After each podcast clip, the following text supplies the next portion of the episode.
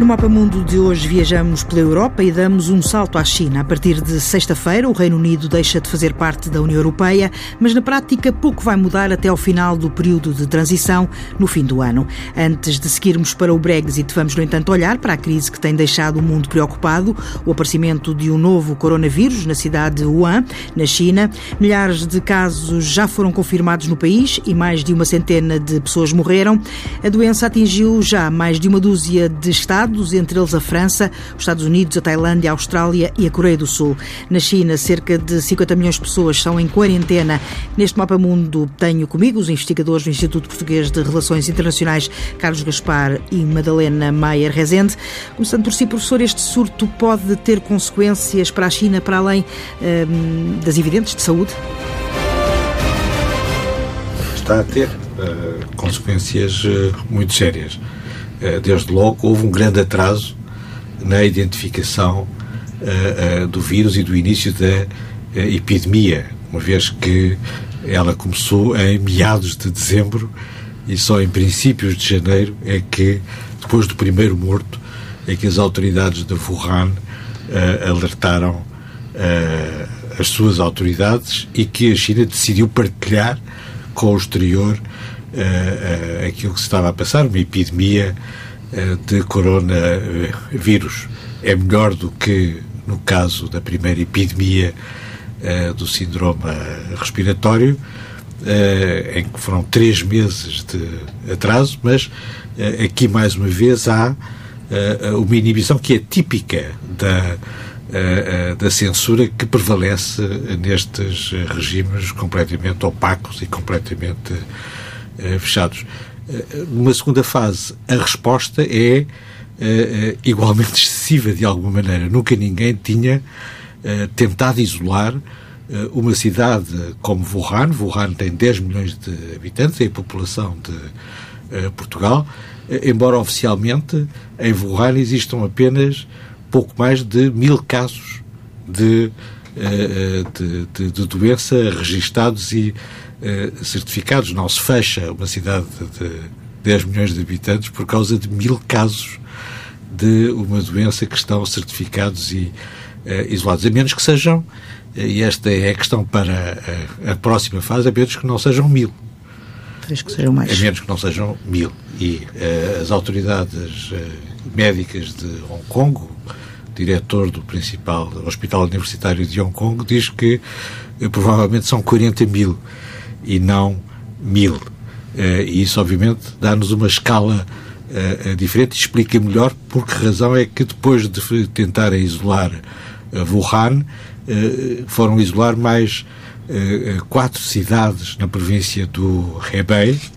Isto são 50 milhões de pessoas que estão a ficar isoladas. Não há comunicações, não há transportes e as pessoas não devem sair de casa senão para uh, as necessidades mais, mais, uh, mais prementes. Nunca ninguém tinha feito uma quarentena nesta, uh, nesta, nesta escala. Esperemos que seja uh, esperemos que seja eficaz, mas não há uma certeza sobre o, qual é a escala da epidemia neste momento. E as previsões são que eh, eh, a escala venha a aumentar e que haja uma proliferação muito maior eh, do vírus à escala da China. Mais uma vez, as previsões pessimistas das autoridades médicas em Hong Kong são que no pico da crise, março, abril, haja 100 mil infectados por dia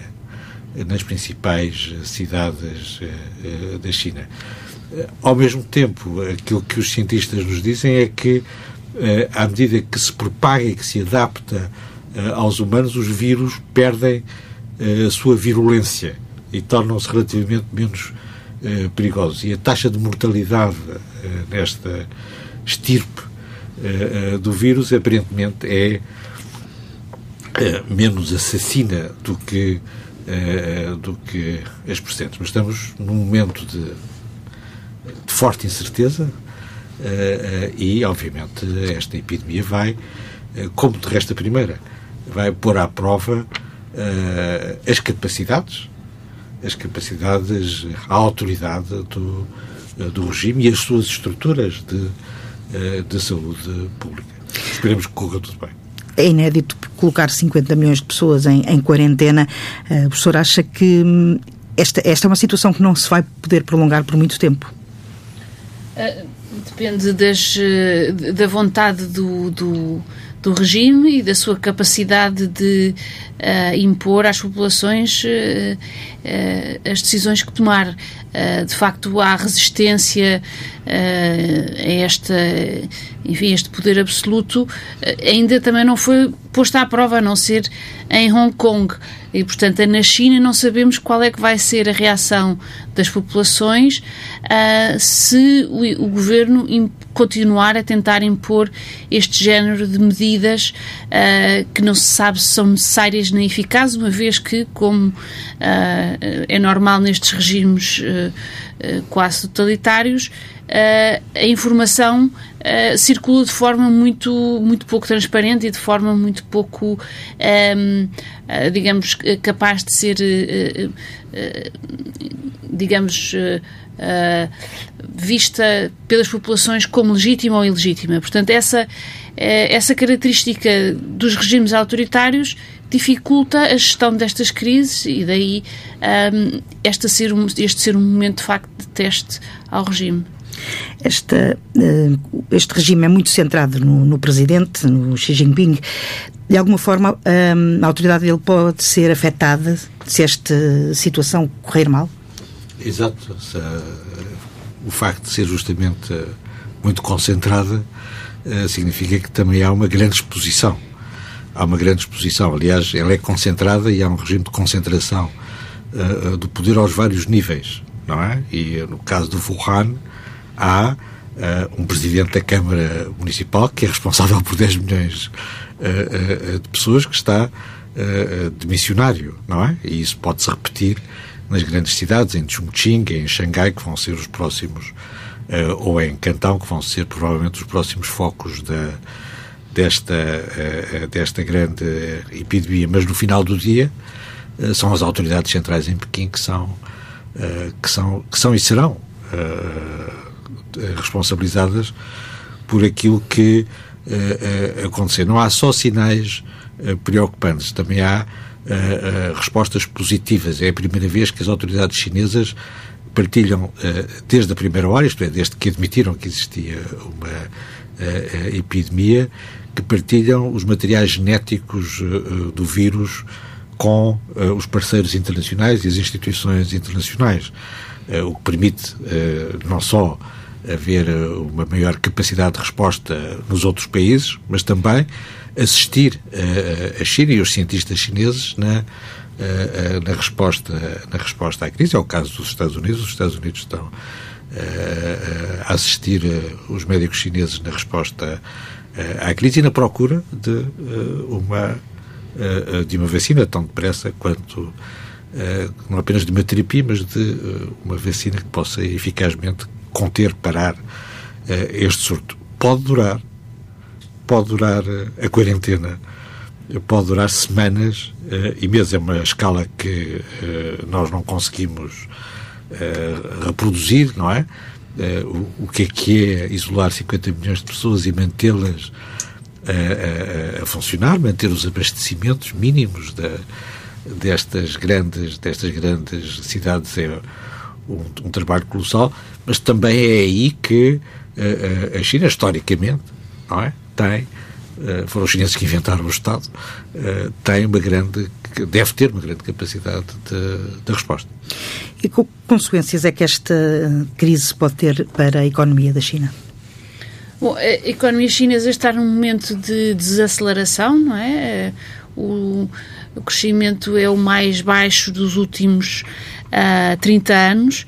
Uh, depende muito, obviamente, da escala uh, desta, enfim, desta epidemia.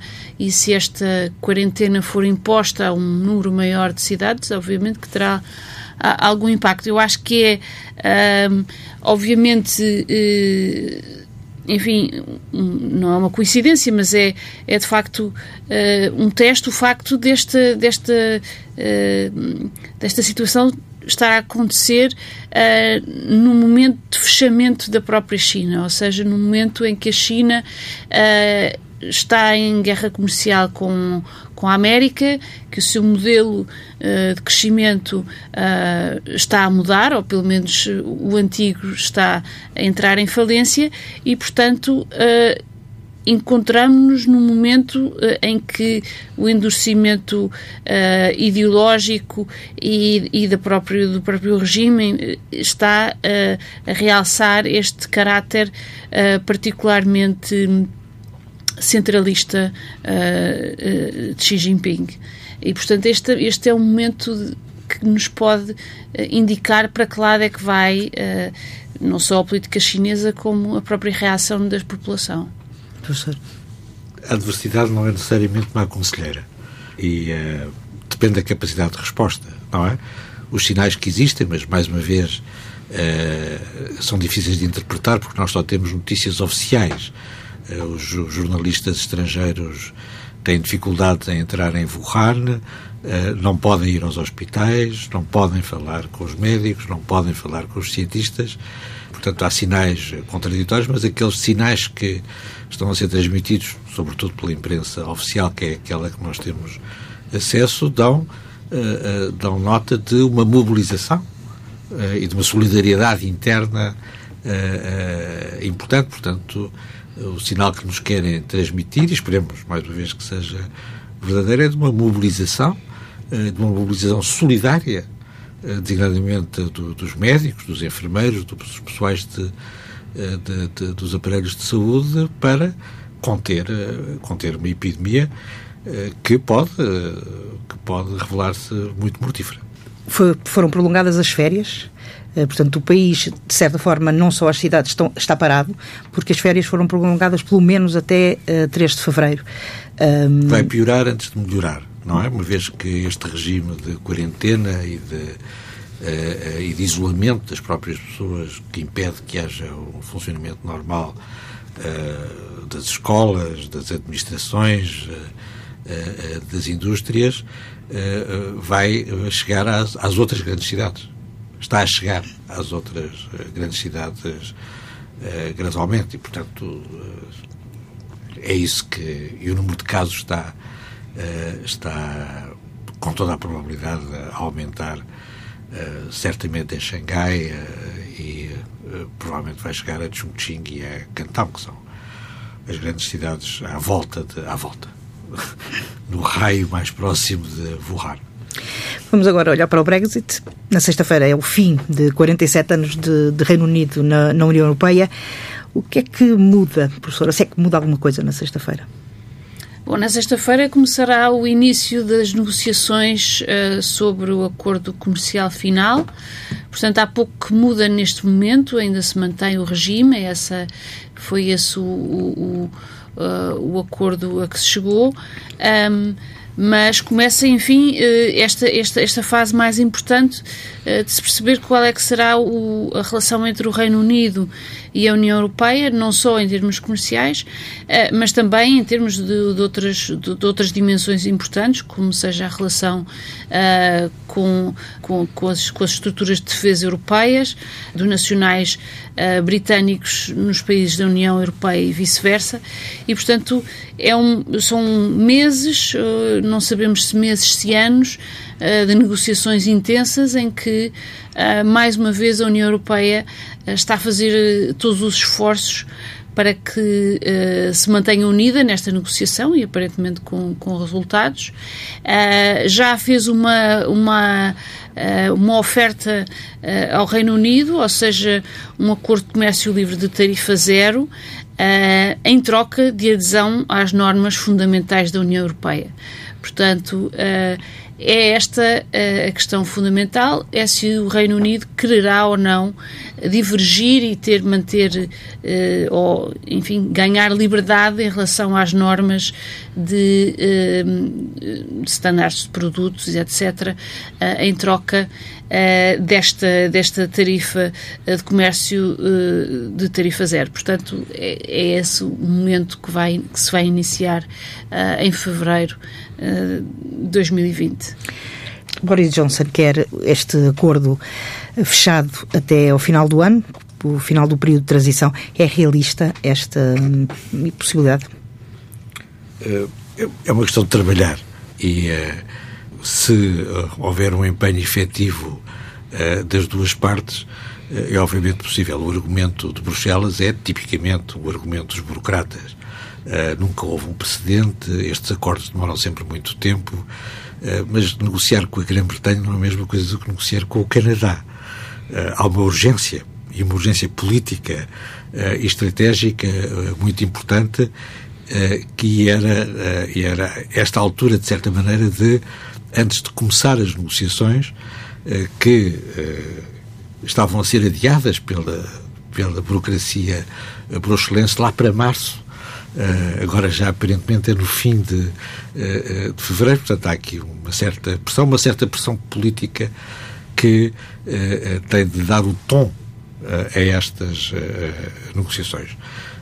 O último relatório do Fundo Monetário Internacional sobre a evolução da economia europeia diz-nos que foi publicado há poucos dias e que teve a primeira página no Financial Times, diz-nos que a Inglaterra afinal vai crescer mais do que a União Europeia nos próximos 12 meses.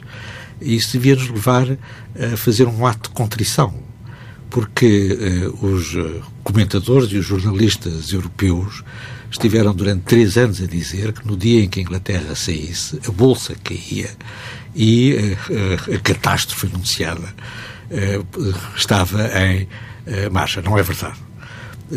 E foi ao abrigo dessa campanha de desinformação que envolveu milhares de jornalistas e de analistas e económicos e, eh, eh, e políticos que eh, as autoridades europeias quiseram negociar com a, a Grã-Bretanha e impor à Grã-Bretanha um acordo punitivo que paralisou a política britânica durante quase, quase três anos, inutilmente.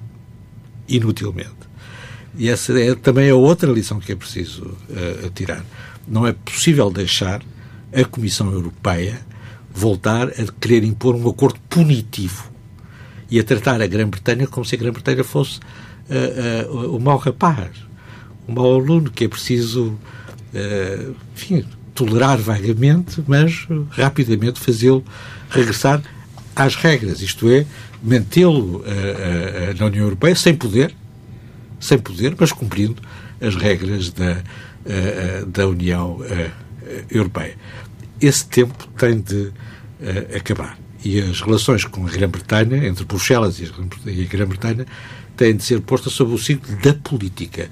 E postas sobre o signo da política, aquilo que uh, deve ocorrer é que uh, quer a França, quer a Alemanha, quer as autoridades em, em Bruxelas devem fazer tudo, devem fazer tudo para impedir que haja uma ruptura ou mesmo que haja tensões sérias que eh, diminuam uh, o, a disponibilidade da Grã-Bretanha de contribuir para a defesa e para a segurança europeia. Porque a defesa e a segurança europeia são mais importantes do que a economia europeia nesta conjuntura em que os europeus deixaram de poder contar uh, sem condições com o dissuasor estratégico dos Estados Unidos.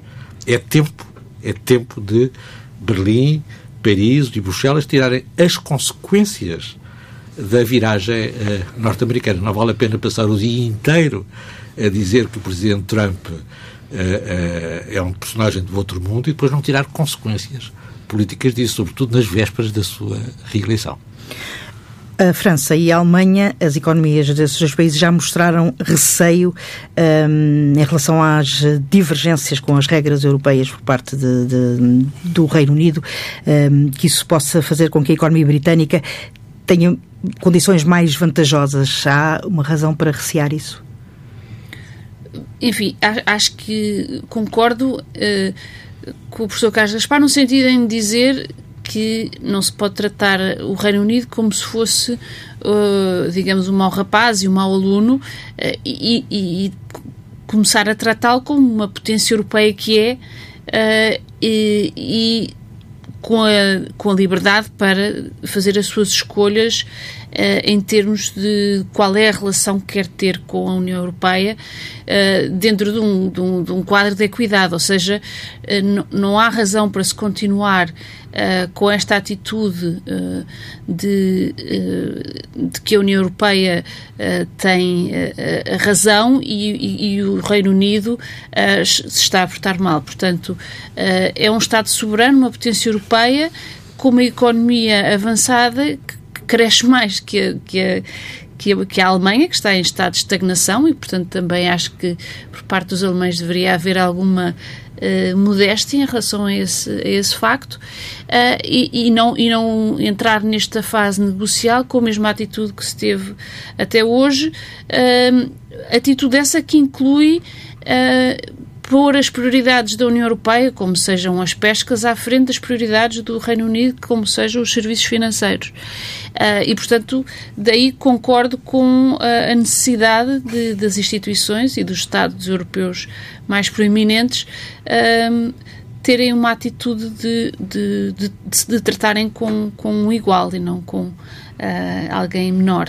Essa estratégia não poderá ter a ver com a necessidade da União Europeia avisar os outros Estados-membros que, se quiserem tomar o mesmo caminho, vão ter grandes dificuldades? Mas esse resultado já foi obtido uh, na, na, no período mais difícil, uh, no período anterior. no momento do referendo de 2016, havia uma grande angústia entre os responsáveis europeus de que a Grã-Bretanha conseguisse uh, uh, marcar o início, uma inversão de tendência e criar uma dinâmica centrífuga que substituísse a dinâmica centrípeta que é típica do processo de integração europeia. Este processo mostrou que, independentemente da Grã-Bretanha sair da União Europeia, a integração europeia continua a ser o centro da política uh, europeia. E, portanto, não vale a pena continuar a demonstrar aquilo que já foi demonstrado. Não é essa a questão uh, uh, neste momento. A questão neste momento é como é que os europeus, os principais Estados europeus, as instituições europeias, respondem à nova conjuntura internacional. E na nova conjuntura internacional há uma competição entre grandes potências. Os Estados Unidos não estão dispostos a continuar a dar uma garantia incondicional aos seus aliados europeus perante a pressão estratégica uh, da Rússia ou a penetração uh, económica e tecnológica da China, isso significa que os europeus têm de contar mais com as suas próprias forças. E a Grã-Bretanha é uma grande parte da força europeia no domínio estratégico, militar e tecnológico. E, obviamente, também.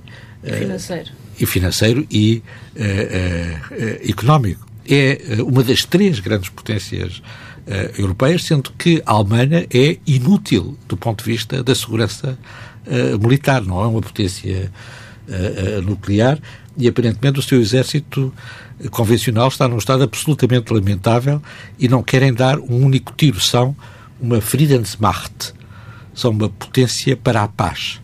Uh, não serve para nada uh, no, no, mundo de uh, carnívoros que gosta mais da competição, do conflito e da guerra do que da paz e do conforto hegeliano do último homem. Os europeus não querem ser todos escravos, querem ser donos do seu destino e para isso precisam da Grã-Bretanha.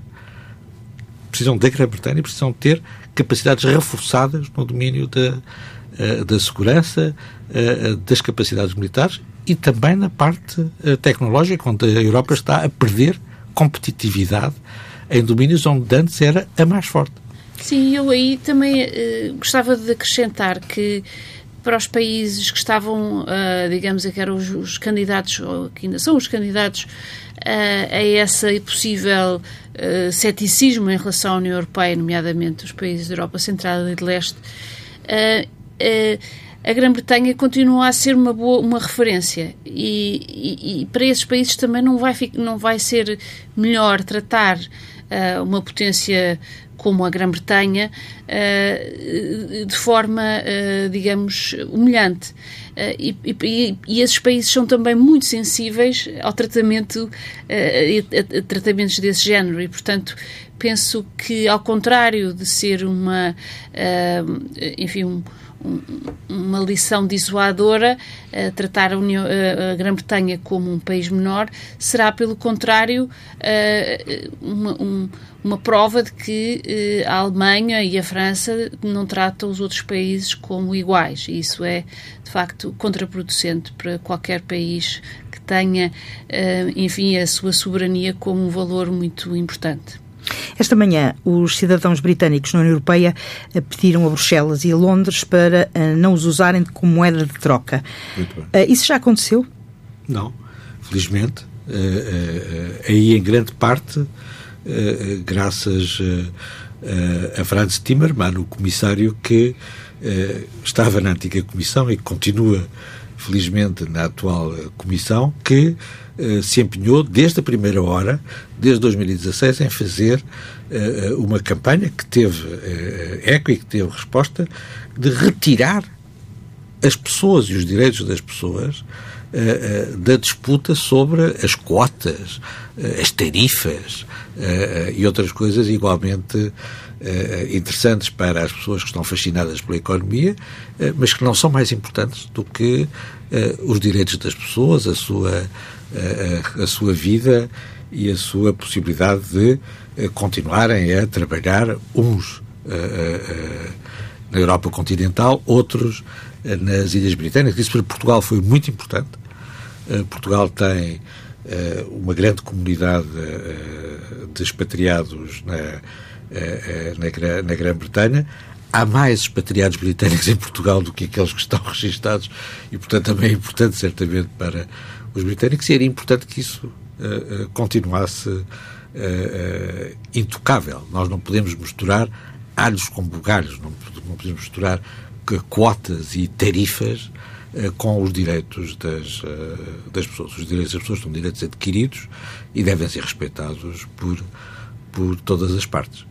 Na sua opinião, professora, há algum risco de, disso acontecer? De serem misturados os direitos das pessoas com o resto? penso que nesta fase isso é difícil de. Enfim, há uma, há uma tentativa por parte da Grã-Bretanha de separar absolutamente uh, as águas, ou seja, negociar por um lado a economia, por outro lado a questão da liberdade de circulação, de, de, de, enfim, das pessoas e, e, as questões de segurança. Uh, a União Europeia contrapõe que, que, que tudo isto está ligado, uh, mas penso que essa posição de, enfim, querer misturar demasiado uh, não tem não tem muita atração mesmo nas instituições portanto penso que há alguma uh, algum bom senso nesse sentido este esta saída da União Europeia pode ter consequências em relação à unidade do Reino Unido já que temos a Escócia a ter querer um novo um novo referendo, referendo.